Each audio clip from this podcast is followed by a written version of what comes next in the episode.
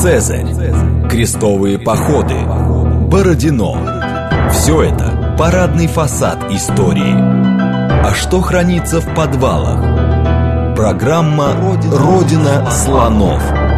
То, о чем ученые обычно не рассказывают, потому что их не спрашивают. Программа предназначена для лиц старше 16 лет. Всем привет, это «Родина слонов», программа об исторических мифах, об истории, которую мы не знаем, и э, о тех фактах, которые очевидны для ученых, но по разным причинам прошли мимо нас. Меня зовут Михаил Родин. Сегодня у нас будет э, в, э, такая тема, вызванная хорошей новостью.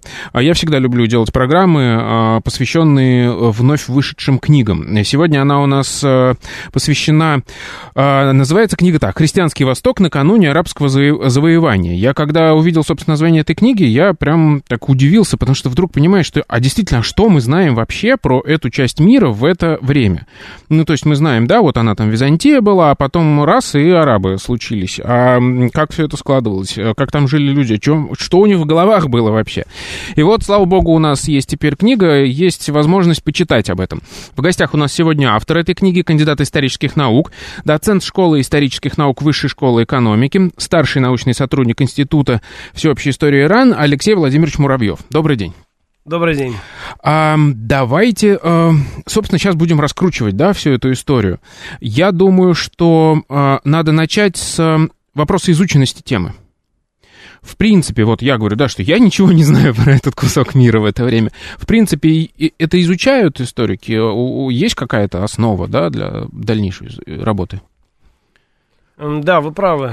Есть некоторая серьезная проблема э, и недоизученности этой темы, э, связанная с тем, что когда возникла исламская цивилизация, с, там, в 7, в 7, 8, 9 веке ее становление происходило, то историки исламские создали целый мифологический, так сказать, такой конструкт под названием «Откуда взялся исламский мир», а, и этот конструкт жил и жил и жил, и все с ним жили, и все привыкли воспринимать его как нечто данное. А потом, в 20 веке, его начали деконструировать. То есть оказалось, что это некоторый миф, построенный сознательным таким историком, как Табари, э, Якуби, потом в Камиль Фиттарих э, Ибн Алясира. Э, вот эти все историки, они создали определенного рода вещь в себе, такую, как бы, откуда взялся исламский мир. И, и, и получалось, что как бы ниоткуда. Было пустое пространство, и потом вот возник э, э исламский мир э, на покинутых каких-то территориях. На самом деле, конечно, это совсем не так. Вот, поэтому уже с 17 века параллельно начал, э, начал это, так сказать, параллельно изучению этой исламской традиции и византийской, которая там тоже еще в 17 веке не была сама в себе э, изучена. Вот. Параллельно началось изучение того, что называется христианский Восток. То есть культура, память, тексты, источники, оставшиеся от народов христианского Востока, которые сейчас еще продолжают жить на этих территориях, у которых была своя версия того, что произошло.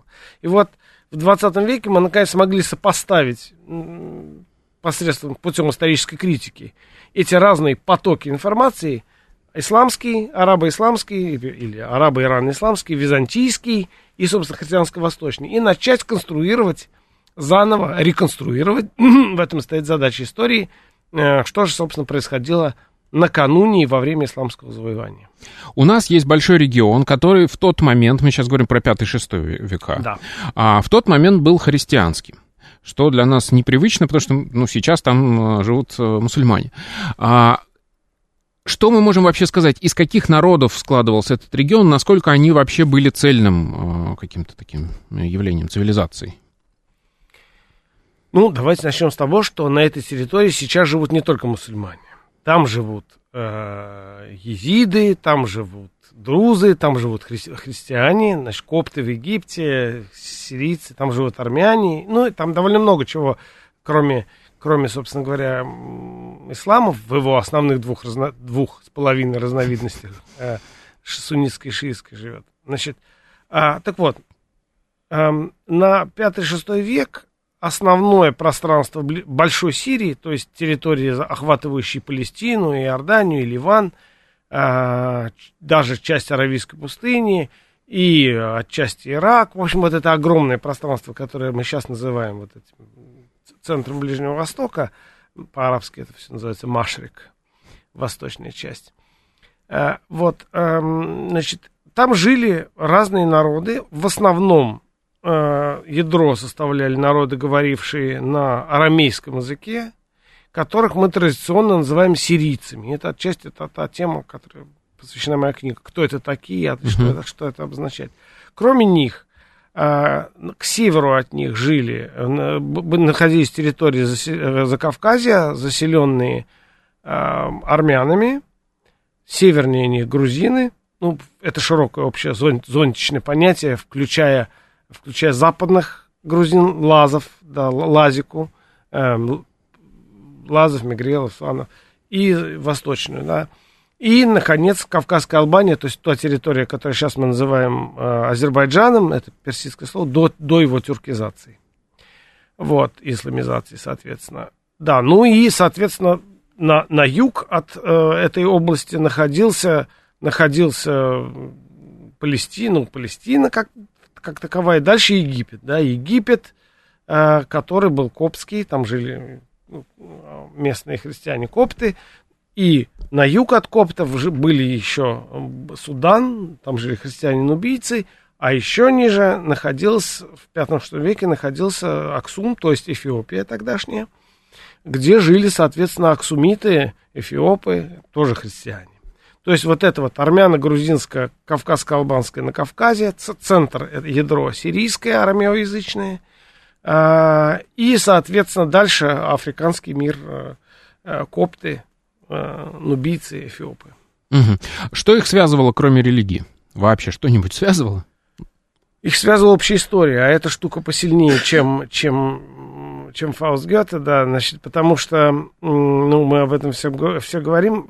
Дело в том, что тогда люди часто, у них этнического самосознания в чистом виде не было. Они себя отождествляли с городом, с областью, с языком, на котором они говорили. Вот. Но вот часто у них не было в нашем современном смысле слова этнических, этнического самосознания. А, и вот а, вычленению разных идентичностных моделей отчасти посвящена, посвящена моя работа, поэтому у них общего было, была и общая история, история распространения христианства по этим всем территориям, которая представляла собой как э, связь, э, связанный, единый, связанный, взаимосвязанный исторический нарратив, как это все произошло. Он и теологический смысл имеет, то есть почему это так произошло – Э, так и общих героев. Ну, например, фигура э, Григория Просветителя для, для Закавказья это такая фундаментальная фигура, которая связывает разные области между собой.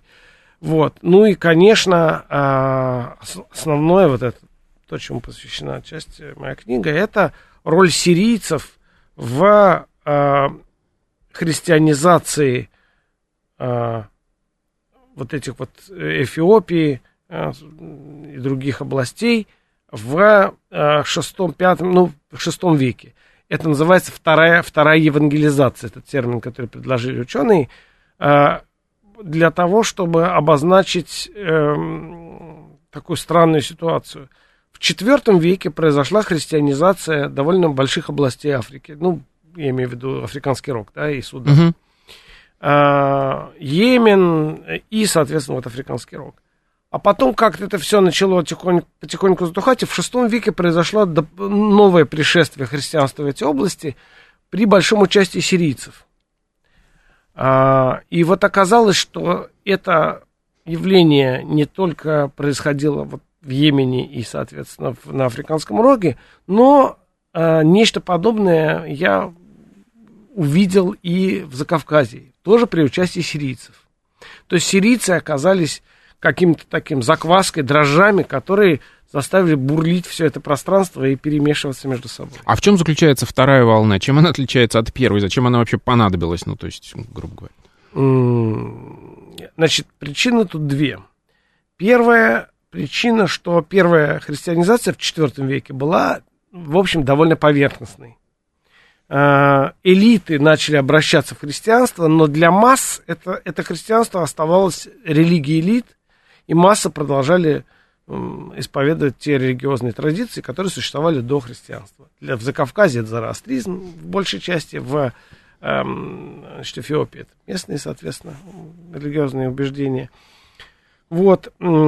Э, и поэтому, когда в VI веке в результате христологических споров э, на восток, вос, э, на восток побежали группы э, монахов, то есть людей э, с аскетическими представлениями в голове а, и аскетическим поведением, то и когда они стали оседать в этих местах, в Грузии, в, в Армении отчасти, и, э, соответственно, уже там в Йемене и в, Африке, то они принесли с собой не христи, христианство для элит, массовое христианство в виде аскетического поведения.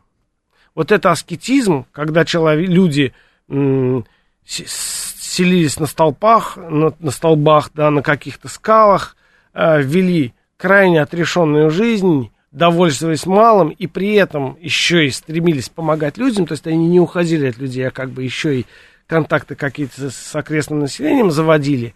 Вот это оказалось решающим моментом для того, чтобы христианство пошло в массы. Для меня, кстати, ну это, я думаю, отдельная тема э, вообще для разговора, как аскетизм может стать массовым. Мне кажется, есть в этом некоторое противоречие, потому что он не склонен, скажем так, к массовости. Но, смотрите, если еще раз э, э, закончить, наверное, тему вот начала, да, этого всего процесса. Мне кажется, mm что этот весь мир, он э, исторически так сложилось, что он имеет по бокам, скажем, такие центры притяжения, которые по логике его должны разрывать. То есть там, с одной стороны, Византия, э, римский мир, с другой стороны, иранский мир, там, египетская цивилизация. А какое-то откладывало отпечаток на всю эту цивилизацию? Эм, ну, я сразу отреагирую, потому что потом забуду, на тему аскетизм, как э, элитарная идея некоторая, э, он действительно не может быть массовым, но существуют образы, мифология аскетизма, которая, когда э, аскет одинокий, отказавшись от благ жизни, но приносящий себя людям, становится центром притяжения народа, который видит в этом что-то свое. А, ну, это ну то есть как герой он становится Совершенно массовым. верно. Угу. И это герой. Это то, угу. чего Питер Браун исследовал. Теперь к вопросу, э, собственно, основному, э, что вы сказали. Э, разрыв вот этого мира тремя, скажем так, центрами да. Значит, притяжения. Этот разрыв действительно был. Римская империя воевала с Сначала с Парфянской державой, потом с Сасанитской Персидской империей, начиная прямо вот с рубежа Р и, и, и даже с парфянами еще раньше, и продолжала воевать и воевать и воевать, и воевать и воевать до арабского завоевания. То есть это была одна непрекращающаяся война. Для аналогии можно сказать, что это примерно э, были такие же отношения, какие были у России с Османской империей. Э, небольшая, э, небольшое пере, перемирие, война, небольшое перемирие, война, вечный мир, потом опять война, потом опять мир, потом опять война. Я помню, даже в школе еще вечная проблема запомнить все эти русско-турецкие войны. 15 штук, да, да. Вот, значит, да, ну вот, э, по сути, это одна большая война была, которая на разных театрах военных действий происходила, так и здесь. Э, вот, и действительно это был разрыв. Но разрыв, на, на разрыве жили люди. И в каком-то смысле ткань разрывалась, она чем-то зарастала, возникали какие-то новые явления. Э, и, соответственно, это все дальше разрывалось, зарастало, разрывалось, зарастало. То есть, э, поэтому, э, хотя эти были центры тяготения, люди, которые жили на этом разрыве, вокруг его, они все-таки довольно четко по этим центрам тяготения разошлись. Угу. Эм, те христиане, даже сироязычные, которые жили на территории персидской, э, сасанитского э, государства, персидской империи, э, они были по своим э, по своей мифологии, по социальному устройству, даже по какой-то ментальности, я боюсь этого слова всегда, но оно такое как бы непонятно какое, но другого не придумали, по, своей, по своему складу ума, они были другими. У них, для них вот эта иранская интеллектуальная, в хорошем смысле этого слова, и многообразная среда послужила э, во многом матрицей. В то время как те сирийцы, которые жили на территории Римской империи, и те народы, находившие, которые находились на, э, в зоне притяжения Римской империи, у них была совершенно другая матрица. Это рамейская, римская матрица, ее можно назвать византийской и так далее. Она дала эта матрица, с одной стороны, византийский извод, да, византийскую цивилизацию, это отдельная история. И вот это восточно-христианский извод. В нее входит э, очень специальное представление об императоре, об империи, замешанное на эсхатологии, на представление о конце света, о том, куда весь этот мир идет, какую роль играет, соответственно, вот прошедшая история. И люди э, вот в шестом веке, то, о чем предмет моих исследований были, был, они вдруг взглянули э, в ситуации э, очень сложной 5-6 века, сложного христологического спора, когда в обществе началось сильное брожение и деление его на разные страты, на разные э, группы, они взглянули на IV век и стали вспоминать, что было в IV веке, и осознавать через IV век, то есть события 200-летней давности, 150-200-летней, стали осознавать то, что происходит в VI. И, происход... и произошла вот эта вот такая, такой перенос, проецирование, что ли, себя в IV век. Через события IV века они стали воспринимать в VI. И вот это вот ромейство ретроспективное, а, оно было одной из частью, одной из частей вот этой вот их идентичности складывающейся, восточно-христианской. Ну, мне кажется, эта идентичность, она очень сложная. То есть они, с одной стороны, воспринимают себя арамейцами, ну, то есть римлянами, да, грубо говоря, при этом говорят на арамейском языке, который не имеет отношения к латыни никакого. Вот. А, плюс у них еще и отдельная такая, ну, вот это вот эсхатологическое какое-то сознание. В общем, правильно я понимаю, что вот именно вот это вот сирий, сирийцы стали центром как бы таким вот этого всего и повлияли? Да, так я, я в общем, вижу так, так ситуацию по источникам. Угу. Хорошо, мы можем какой-то, ну, э, дать образ вот, ну, вот этой цивилизации единой, ну, что-то вот как-то описать ее, прежде чем угу. мы пойдем дальше? Можно. На чем она зиждется, скажем? А, в результате черты? христианизации вот этой большой Сирии или вот этой вот восточной части Ближнего Востока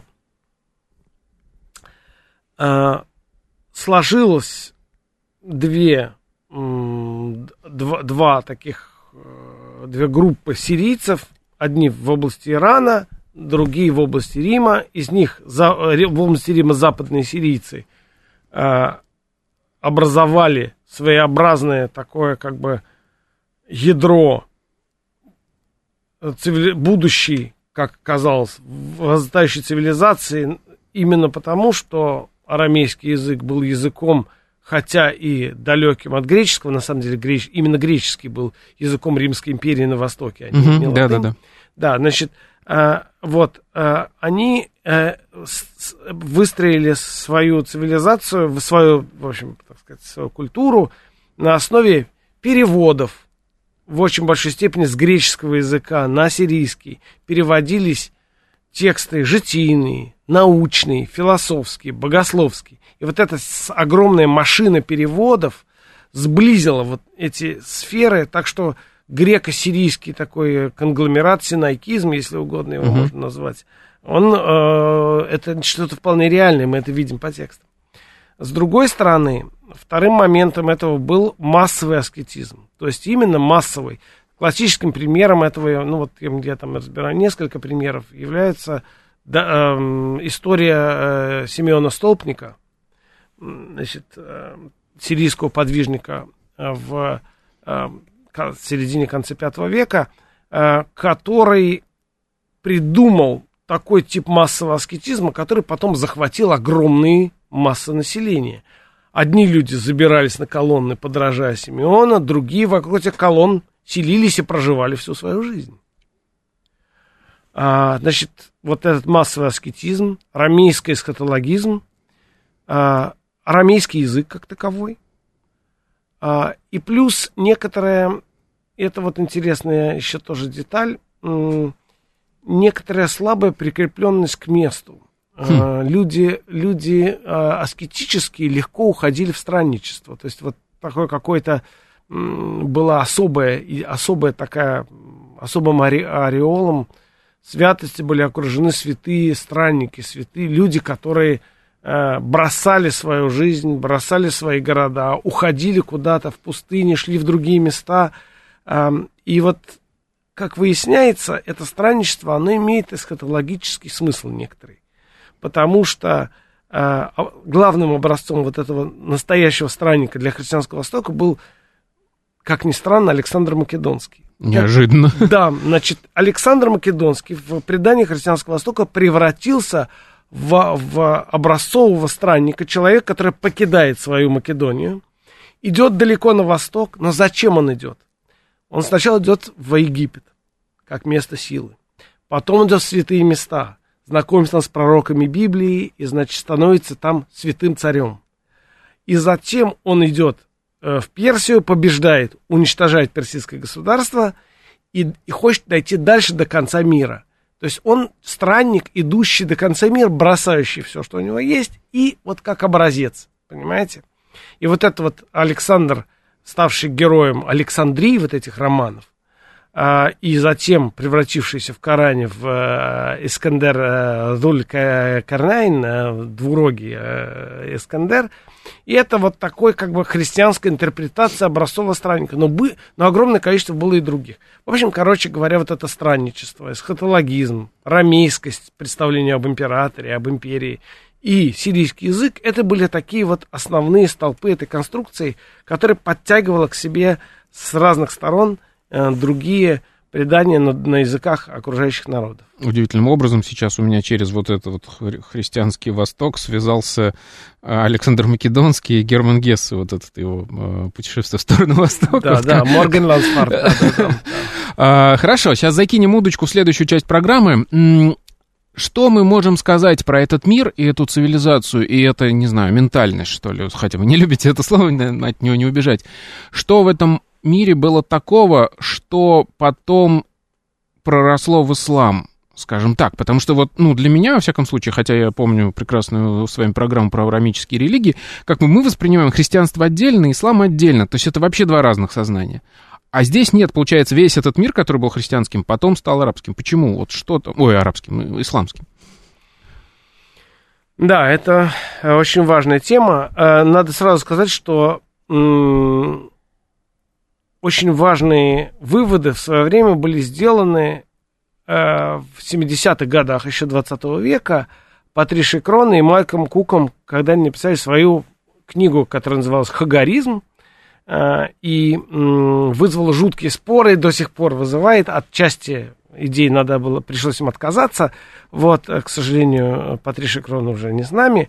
Вот, беседы с ним мне очень много лично дали, мы как бы были коллегами, вот, и разговаривали, но, значит, э, что получается? Исламский мир, как таковой, возник в результате прихода э, арабских племен из Аравии и э, в последние годы жизни Мухаммеда и при Рашидун, при, при праведных халифов. И вот это большое завоевание этого мира привело к тому, что этот, э, это большое пространство оказалось под властью мусульманских э, завоевателей, да, вот этих вот. Но оно структурно сложилось до них. Да. И, и поэтому не, не, не, не арабу, у которых своей самостоятельной культуры, кроме, кроме племенной, большой это не было. А наоборот, это население и вся эта культура большая каким-то образом стала влиять, формировать ислам. И это вот обратное влияние, оно само по себе очень интересно.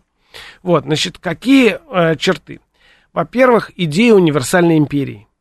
Uh-huh. А, с, а, ведь когда а, Мухаммед, а, когда, когда войска Мухаммеда завоевывают а, первоначально Южную Сирию, это еще не универсальная империя. А вот при праведных халифах, и особенно когда начинается империя Амиядов, то там начинается начинает возникать э, универсальная большая империя. А это программа «Родина слонов». У нас сегодня в гостях Алексей Владимирович Муравьев. Мы говорим про христианский Восток накануне арабского завоевания, и после новостей мы продолжим. Программа «Родина слонов». То, о чем ученые обычно не рассказывают, потому что их не спрашивают – еще раз добрый день, это «Родина слонов», меня зовут Михаил Родин, в гостях у нас сегодня Алексей Владимирович Муравьев, и мы говорим о христианском Востоке накануне арабского заво... завоевания. Именно так называется книга нашего героя, которая на днях э, вышла. И мы обсу... открываем для себя этот новый мир и пытаемся понять, как он потом превратился в основе своей в исламский мир. Вот э, вы начали говорить о том, какие черты этой цивилизации потом э, привели к к исламизации, что ли, ее. Первое — это идея универсальной империи. Да. Второе, как ни странно, это способ э, саморепрезентации, самоосознания через религиозные споры. Э, дело в том, что до, до исследований Ванесса и, и, и других специалистов по, по раннему исламу казалось, что ранний ислам представляет собой довольно гомогенную такую структуру. И э, мы можем говорить скорее о том, что есть какие-то отдельные войны, так сказать, там, между шиитами и суннитами за Эм, главенство, но споров нет. Но тут оказалось, что ранний ислам представлял собой огромное пространство идейных споров, споров о религии. И вот рамки этих споров, то, как люди спорили, как они себя репрезентировали через какие-то понятия, через хариджистов, через мутазилистов, через разные другие вещи, оказывается, в общем, взят с христианского Востока. Он очень напоминает – споры между различными группами э, христианского населения, миофиситами, сторонниками антиохийской христологии там, и так далее, мелькитами, э, вот в рамках этого христианского Востока. А второй момент – это роль науки и философии. Казалось бы, да, то есть, э, ну, исламский мир вырос из племенных традиции Аравии, ну и плюс там Сирия, конечно, Южная оказала определенное влияние, где были племена там, лахмидов и санидов, вот уже до исламское время там, там поселившиеся. Но тем не менее, э, там не было места ни философии, ни науки, это был мир довольно архаический, да, с племенными представлениями, с народной медициной, травки там и так далее. Вот, и вдруг э, буквально там в конце 7 в начале 8 века начинается взрывное увлечение э, арабской, э, в, в, среди, в арабской среде э, греческой философией, богословскими концепциями, медициной галеновской, гиппократовской э, э, и различными научными представлениями, взятыми из античного мира.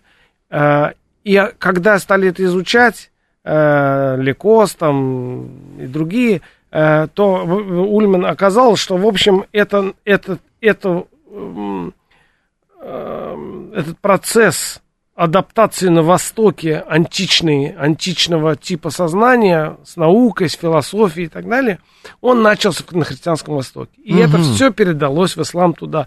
И э, когда мы начинаем смотреть, а вот эти первые философы, Аль-Фараби, Аль-Кинди, которые лежали в основе традиции арабской философии, фальсофы. Откуда? И выясняется, что вокруг них все время какие-то христиане. Яхья Ибнади, там у, у, у, у, у Алькинди там ученики христиане, у Аль-Фараби учитель христианин. В общем, вся эта вот арабская философия, к которой мы привыкли, что такое антисидно мусульмане, там исламская, mm-hmm. ну там все время это все происходит в христианской среде. Медицина. Мы читаем Ибн Сина, да, Рази там и так далее. Это все великая традиция. Но откуда она берется? А там вначале лежит большая традиция переводов сочинений, э, значит, Гиппократа, Галена на сирийский, сирийского на арабский, э, при участии таких людей, как в VI веке это был Сергей Решаинский, в восьмом, девятом, девятом это э, Хунайн ибн его, его семья, это Гундишапурская академия, Бахтиша и так далее. То есть все эти христиане, передавали. И вот этот процесс, он э, впоследствии как-то его попытались отодвинуть тень, для того, чтобы все выглядело более-менее, так сказать, замазанно и адекватно. Но мы сейчас мешаем людям на самом деле мы ученые пытаемся помешать людям построить простую, ясную картинку. Мы все время говорим, а все сложнее, чем вам кажется. Да, потому что со школы еще мы помним, что античная традиция, большая ее часть, до нас дошла через именно исламскую традицию. И мы оттуда знаем эти тексты уже как обратный перевод туда. А оказывается, более сложная э, там схема-то да. попадания. А, так, хорошо мы говорили, э, вы упомянули о том, что э, мусульмане, э, там историки, философы, да, построили вот эту мифологию о том, как из ничего возник исламский мир. Да. А что мы сейчас об этом знаем? А как, во-первых, первые, ну, там, понятно, Мухаммед и потом его последователи, как они взаимодействовали с этими, ну, людьми с христианского Востока, и как это потом распространялось, вот взаимовлияние. Вот ну, для начала хочу сказать, что все-таки вот сам процесс взаимодействия, это э, тема, которая уже э, лежит э, там, где моя книга уже закончилась. Ага. Да? Поэтому я говорю о пятом-шестом веке, а это уже седьмом. Но я отвечу. Действительно, что, то, что мы знаем о раннем исламе и взаимодействии с христианами, это довольно любопытная история. Во-первых, Мухаммед родился в так называемый год слона. Год, когда э, химериты, то есть жители Йемена, бывшие христианами, осуществили большой поход на Мекку. Он неудачный был, в тот год родился Мухаммед, и в, в, в Мекке э, с тех пор появилась эфиопская и йеменская, так сказать, такие квартал там, да, населения. Вот. А, и поэтому связи с христианским Йеменом и через него с Эфиопией были очень большие. До того, как а, Мухаммед осуществил свою знаменитую хиджру, была первая хиджра в 14 году, когда Мухаммед, потомки Мухаммеда, асхабы, переселяются в Эфиопию, бегут в Эфиопию. То есть не в Медину, не на север, не в Неджд, а, а, в, а в, в Эфиопию, то есть через Красноморье, в христианскую Эфиопию, где Негус, Наджаси, как это в, в Коране называется, принимает этих первых. Значит, а, дальше Мухаммед, э, существует очень большая и сложная история а, о том, как кто и когда впервые провозгласил, увидел в Мухаммеде пророка и великого, так сказать, визионера и там, вождя. Оказывается, что это некий христианский монах, по имени Бахира. И о нем существует огромное тоже предание. Э, оно отражено и в, э, в Сират Расул, ну, в, в, в, в, из предания о жизни Мухаммеда, Ибн Хишам там, и так далее. Но и в христианской традиции тоже. И эта традиция о том, как э, ислам возникает под влиянием проповеди христианского монаха. И, э, ну и кроме того, мы дальше видим, что э, в первоначальном предании ислама довольно много разных разговоров о так называемых ханифов. А ханифы это, так сказать, э, такое понятие, которое, как считает Хойланд, там, исследователи современные, было придумано специально, чтобы объединить мусульман, христиан и последователей вот новой религии в единое пространство и создать единую религию для всех. Ну, потом не получилось, слово «ханиф» приобрело другие значения. Понятие «народ книги», э, призывы защищать и, э, так сказать, покровительствовать монахам, вот это вот рахибам, э, в Коране и в раннем исламском предании. И это вот черты вот этого очень тесного контакта который происходил между этими средами. А, и э, в каком-то смысле, если в отношении румов, то есть в отношении византийцев, э, в раннем исламе было представление, что это враги, ну, враги, соперники, так сказать, и так далее, которые, с которыми нужно сражаться, и с которыми есть антагонизм. В отношении христиан, которые называли э, Насара, да, Насрани, Назарей, там, или как-то так вот этот вот термин восходит к этому, слово э, то ли Назарей, то ли эм, значит, Назарянин, да, угу. Назарянин. Вот, значит, с ними были другие отношения. И эти отношения потом переплавлялись в строительство большого исламского государства. Хорошо, это вот на самом деле многое объясняет. И вот сейчас вот э, мне становится понятнее, когда вот опять же в школе, да, изучаешь историю арабских завоеваний. А, там, во-первых, говорится в первую очередь про военные какие-то успехи, да, и вот, ну, вот они быстро-быстро-быстро распространились. И вот, наконец-то, есть человек, которому можно задать а, вопрос, а почему это... Мы можем, точнее, ответить на этот вопрос, почему это было так успешным, и что происходило вот на более низком слое, то есть вот как люди-то это все воспринимали, как происходил процесс исламизации? Ну, вообще говоря, почему успешным, этим вопросом задавались люди, э, и христиане, и мусульмане, э, на протяжении 7-8 там, веков. Э, как же это произошло, что мир, э, казавшийся довольно прочным в своей конструкции, вдруг абсолютно поменял, ее поменял?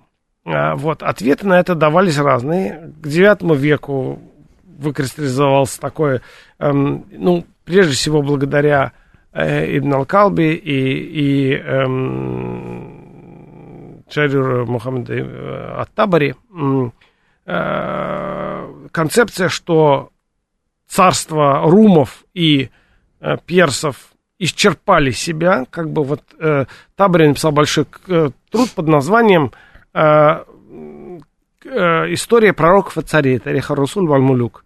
Э, который, в которой он доказывал, что эти вот э, цари, Рим, Рум, Рум, румские, то есть римские, да, и, соответственно, персидские, эм, пришли к некоторому концу своих, так сказать, mm-hmm империи, и на, на их место пришла харизматичная новая империя во главе с Мухаммедом. Но это, мне кажется, такой интеллектуальный конструкт, который вряд ли, а, ну, станет массовым, что ли, в массовое сознание. Слишком сложные мысли, я бы так сказал.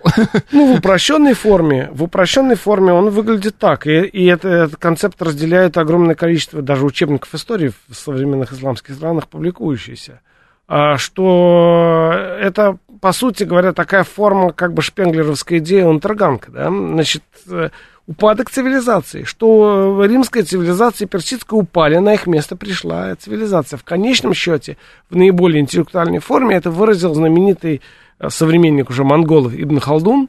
Mm-hmm. Ибн Халдун в своей Мукаддиме, сочинении, которое называют «Основа истории», он эм, изложил это так, что вся история состоит из подъемов и падений цивилизаций. Подъемы цивилизации это, это так называемая бедуинская цивилизация, которая потом образует город, и как только возникают города, начинается, начинается деградация. Потом приходят новые бедуины, захватывают этих, образуют город, потом начинают деградировать, и так без конца. Значит, ну вот примерно так это все выглядит в народном представлении. Да? А, сейчас мы видим, что ситуация, конечно, совсем иная. Причина а, переформатирование всего Ближнего Востока состояло прежде всего в том, что эта длительная продолжавшаяся война между персидским и римским государством утомила, э, истощила обе, обе империи, оба государства. Э, и в очень большой степени она привела к э, надрыву персидского государства. Мы, если мы вспомним, что в первой половине VI века а, персам удалось захватить Египет, Палестину а, и всю Сирию практически, и потеснив оттуда византийцев. Тем самым в Иерусалиме был захвачен древо Святого Креста, которое было увезено в Персию. В Египте было, так сказать, тоже введена новая власть, приведшая к, во многом к замене ряда культурных э, представлений. В общем, это прям была такая... И вот этот огромный порыв по захвату всего Ближнего Востока истощил, надорвал персидское государство, которое не смогло э, вот удержать эту всю ситуацию. В результате императору Ираклию, который э, пришел тоже в, сложных, в сложной ситуации к власти, ему удалось а, надломленную вот эту персидскую державу, как бы, так сказать, привести к некоторому краху. И в ситуации, когда а, эти две силы бодались между собой, в, на Ближнем Востоке, в Сирии произошел определенный вакуум власти. Одни ушли, другие еще не вернулись.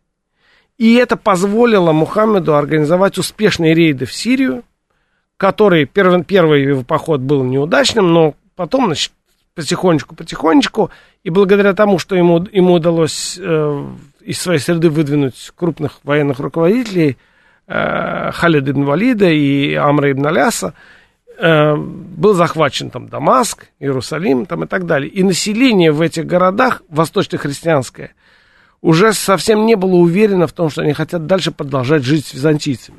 А вот я как раз хотел спросить про население, потому что мне кажется, что тут есть некоторая, ну, как бы сказать, проблема. А вот эти христиане, которые живут на Востоке, они, ну, что называется, там цветет культура, цивилизация. Мне кажется, они должны были арабов воспринимать как каких-то варваров из пустыни. Почему они так легко ассимилировались? Ну, во-первых, мы сейчас э, воспринимаем ранний ислам как, как заявивший о себе абсолютно новую религию и так далее. В то время так это не выглядело. Христиане того времени и даже еще в восьмом веке считали, что, по сути говоря, ислам это такая разновидность христианства. И это определенное там еретическое, но поскольку все привыкли к тому, что кто-нибудь для кого-нибудь еретик, да. все для друг друга там какие-то неправильные. Поэтому это нормальная ситуация. Ну, пришли еще одни ребята, вот для них это так. Они почитают Христа и Богородицу, но говорят, что те, вроде как, тот был не Бог. В общем, но вот при этом э, очень многие вещи в раннем исламе вполне выглядели для тогдашних христиан по-христиански.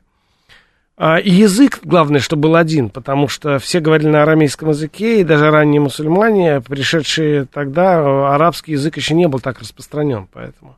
Вот. А, Коран был записан вообще несколько позже. Вот. И поэтому, естественно, а, в то время вот эта вот ситуация взаимного, так сказать, эм, эм, определения еще не пришла к к такому, к идее противостояния, поэтому арабы воспринимались, с одной стороны, как, как воинственное племя, да, про которые, вообще говоря, на Ближнем Востоке знали, потому что арабские племена, фил, э, филар, это так называемые э, федераты, да, филархи которых, главы которых находились в в отношениях сузеренитета, вассалитета по отношению к византийским правителям. Вот, они были известны. Поэтому, в общем, это было некое пришествие народа, но, в общем, ничего такого принципиально нового не было. Все думали, что вот сейчас э, христианам э, вот эти вот придут странные люди, которые позволят э, им жить в ситуации большей свободы и отменят те гонения, которые э, воздвигли в VI веке византийские императоры. А, они их сами оттолкнули, получается, таким. Ну, в каком-то смысле так, да. да. Хорошо, опять же, многое проясняет. Я еще раз сделаю отсылку к отличной программе, которую мы с вами сделали про аврамические религии. Она, честно говоря, перевернула мое сознание тогда, потому что я понял, насколько все это, ну, это действительно как такая еретическая идея внутри христианства, этот ислам. А, давайте вот Смотрите, но все, не везде так было просто. А, недавно читал совершенно а, в Всемирной истории, Институт а, всеобщей истории, а, про историю Эфиопии средневековой. И с удивлением для себя открыл сюжет и, там, сложных перипетий взаимоотношений ислама и христианства в этот момент. Там. То есть вот а какие-то осколки этого мира, они остались христианскими, и не просто это все было. Вот про это расскажите, как там все происходило. Ну, начнем с того, что когда мы говорим о Эфиопии, мы э, имеем в виду а, очень большую территорию, которая сейчас включает в себя те территории, которые в Средневековье Эфиопии не считались. Ну, территория Арома, вот это ю, Южная Эфиопия, да, соответственно, и, и эм, э, так далее. Значит, в Эфиопии состоя... со... Э, мигрировало, ядро Эфиопии мигрировало сначала из условно говоря, Эритреи, да, вот той области, которая находится близ Красноморского побережья, угу. где находится город Аксум. Потом в район озера Тана, где за, при Загвейской династии, все это происходило там 12, 11, 12 там, век. И затем в позднее Средневековье, в Шоа, при Шуанской династии в Шоа, значит, туда, где, где сейчас находится Аддис-Абеба, да, столица. Э, новый цветок, да, вот так сказать, название прекрасное. Э, вот, и э, на протяжении всей этой истории, всех трех типов государства, оно себя мыслило именно как христи... главное христианское государство, продолжатель, с одной стороны, э, еврейский, еще идущий от Моисея традиции, да, от Соломона, да, от Соломона, соломонической традиции, а с другой стороны, продолжателя вот этой вот э, христианско-восточного большого, большого круга земель. И это особенно, вот этот круг земель заметен именно в Аксумское время, в, в раннем государстве, то есть э, до исламского завоевания. После исламского завоевания вот эта вот Эритрея и прибрежные места подверглись исламизации, э, и там были всякие войны, и в результате центр христианского государства сдвинулся вот сюда, в Загве, да, в, в, в область ближе к Тана. А, вот, а, значит, а, но предание хранилось в, в, основе своей именно на Аксумской платформе, на, в, вокруг Аксума, вокруг предания о первых просветителях Фрументе и Десии, Э, вокруг предания о первых христианских царях, Эзане там, и так далее. И в, в очень большой степени вокруг э, знаменитой эпопеи 523-26 годов, э, вокруг путеше... э, похода э, царя Элацбахи или Калиба. Элацбаха это его тронное имя, значит, а Калиб это такое легендарное, э, в Йемен и э, наказание тамошних э, местного населения, обратившегося в иудаизм и убившего местных христиан. И эфиопы приходят в Йемен, захватывают, наказывают значит, там, тамошнего царя, э, Масрук, там его по- по-разному его называют, Дуль, э, э, значит, э, вот, э, и э, вот этот вот поход, йеменский поход, наджранский, награнский его называют, э, и вот вся история с христианизацией, это было такое священное предание, вокруг которого нарастали позднейшие предания. Но был вот еще один элемент, помимо христианизации и похода, который был третьим. Это пришествие сирийских монахов, а, прям в, составе больших групп в шестом веке на территории Аксума. И их проповедь, так сказать, делом, не словами, а именно делом, аскетические Да-да-да. поселения, которые они основали – и в результате вот э, христианство в Эфиопии получило свою уникальную физиономию, такую аскетическую, монашескую там, и так далее. То есть получается вот как бы, ну, если не знаю сказать, современная этничность э, э, эфиопская, она вот как раз в этих процессах и родилась. Конечно, да, вот да. А, две с половиной минуты остается, успеем про другой осколок этого мира поговорить, про Грузию, есть с другой стороны.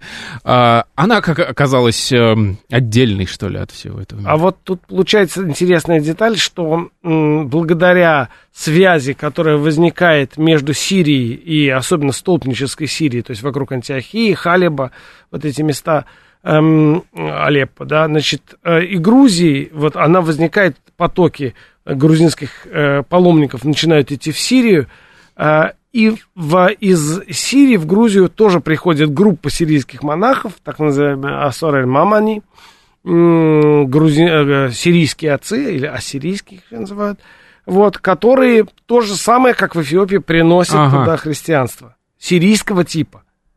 И э, очень многие предания, характерные для сирийской зоны, начинают проникать в, в Грузию и формировать то же самое физиономию, вот, историческую физиономию вот этого большого грузинского средневекового христианства. Но там-то, я так понимаю, это сильно перемололось, потому что и язык другой, и... В Эфиопии тоже другой, да. Ну, а...